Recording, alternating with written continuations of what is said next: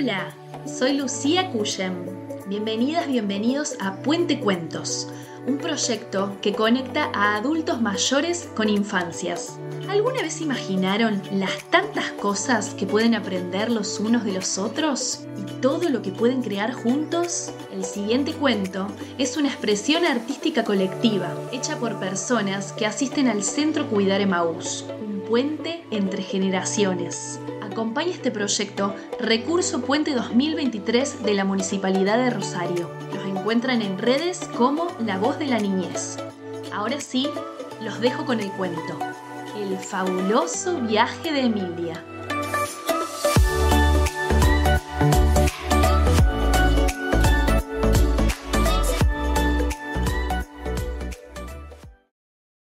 Todos conocían a Emilia. Era la reina de Maús la reina más joven que el mundo había visto. Vivía en lo más alto del palacio, una habitación de paredes rojas. Su hermano Brandon dormía en una habitación azul a 1301 pasos de la suya. Los había contado miles de veces. Ese era uno de los mayores entretenimientos que ella podía encontrar allí. Un, dos, tres, cuatro. Emilia era una niña alegre, curiosa y bella, por sobre todo aventurera. Soñaba con viajar y conocer tierras más allá de su palacio. Una vez escuchó a la gente de su reino hablar sobre los bosques de Palermo. ¡Uy, los, bosques de Palermo! ¡Los bosques de Palermo! ¡Los bosques de Palermo! Un parque donde uno podía pasear en bote por el agua junto a los patos.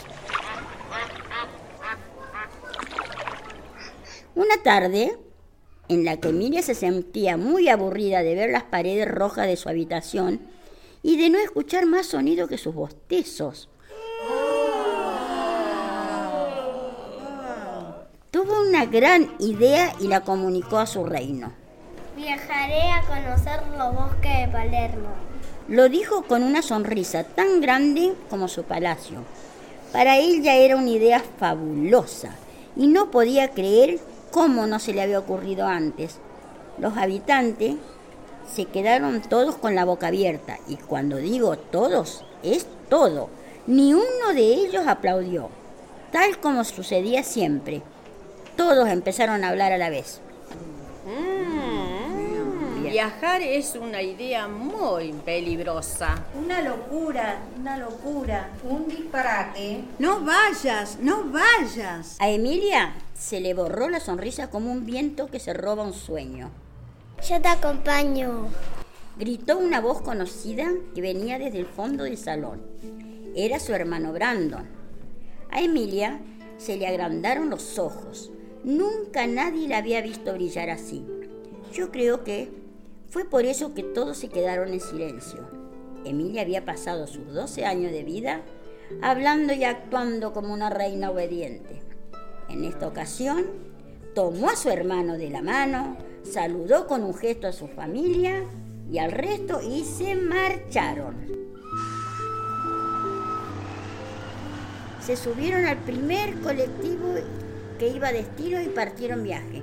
Por primera vez, miró desde la ventana como su reino se iba haciendo tan pequeño como un punto mientras avanzaban. Se bajaron en la entrada del bosque.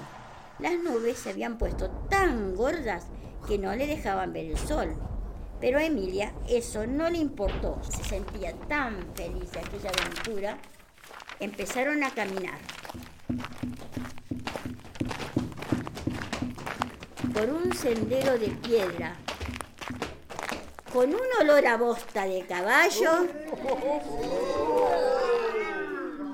Cualquier otra persona se hubiera tapado la nariz. Pero a ellos, que no habían sido más olores que los productos de limpieza del palacio, les parecía muy curioso. El camino estaba rodeado de árboles gigantes, pajaritos de tantos colores que no se podían ni contar. Flores silvestres con formas redondas y formas de estrella. Y a medida que fueron adentrándose, se encontraron con patos, gallinas, Caballos. Caballos. Elefantes. Lobos. Y hasta una serpiente cascabel. Ten cuidado, Brandon. Gritó Emilia. Pero al mirar a su hermano ya no estaba. ¿Dónde se había metido? Brandon no podía ser tan travieso a veces. Empezó a anochecer y a Emilia ya no le resultaba divertido, mucho menos la broma de su hermano. Y si se trataba de una broma y le había pasado algo, en serio, pensó y se le estrujó el corazón. Y si la gente del reino tenía razón y el bosque era tan peligroso como decían, pensó y se le cayeron las lágrimas. De pronto, en medio de la oscuridad, descubrió una lucecita amarilla al final del camino y comenzó a seguirla. Al llegar a su encuentro, se dio cuenta que venía del interior de una cabaña. Pudo escuchar música, Muchas risas. risas.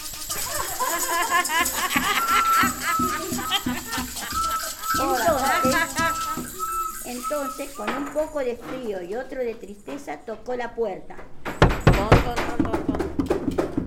Bienvenida, Emilia. Venía a tomar una chocolatada. Le dijeron al mismo tiempo tres enanitos medianitos. La cabaña olía a chocolate y a pan recién horneado. Mm, rico. Emilia no pudo resistir, pasó y se sentó. Los enanitos no paraban de hacerse chistes para robarle una sonrisa. Ella no podía dejar de pensar en su hermano. No se perdonaría jamás que algo malo le hubiese pasado. ¿Quién es? Brandon.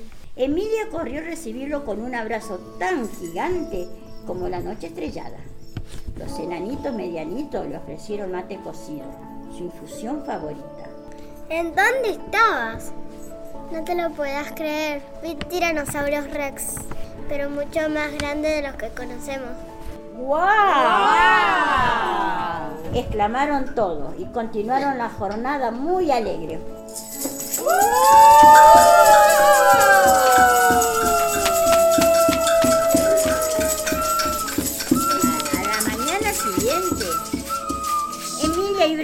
Iniciaron su viaje de regreso. Emilia recolectó una flor silvestre para cada miembro de su familia. Le gustaba la idea de volver, aunque también sabía que echaría de menos a los enanitos medianitos. Al mirar el sol en lo alto del cielo, sintió un calorcito en el pecho y una sonrisa enorme se le dibujó en la cara. Nunca olvidará la libertad que experimentó en aquella aventura. El cantar de los patos, Cuac, cuac, cuac, cuac, cuac. perfume de las flores silvestres, el abrazo gigante que le dio a su hermano, la, la generosidad de los enanitos medianitos, al recibirlos siempre tendrán un lugar en su corazón.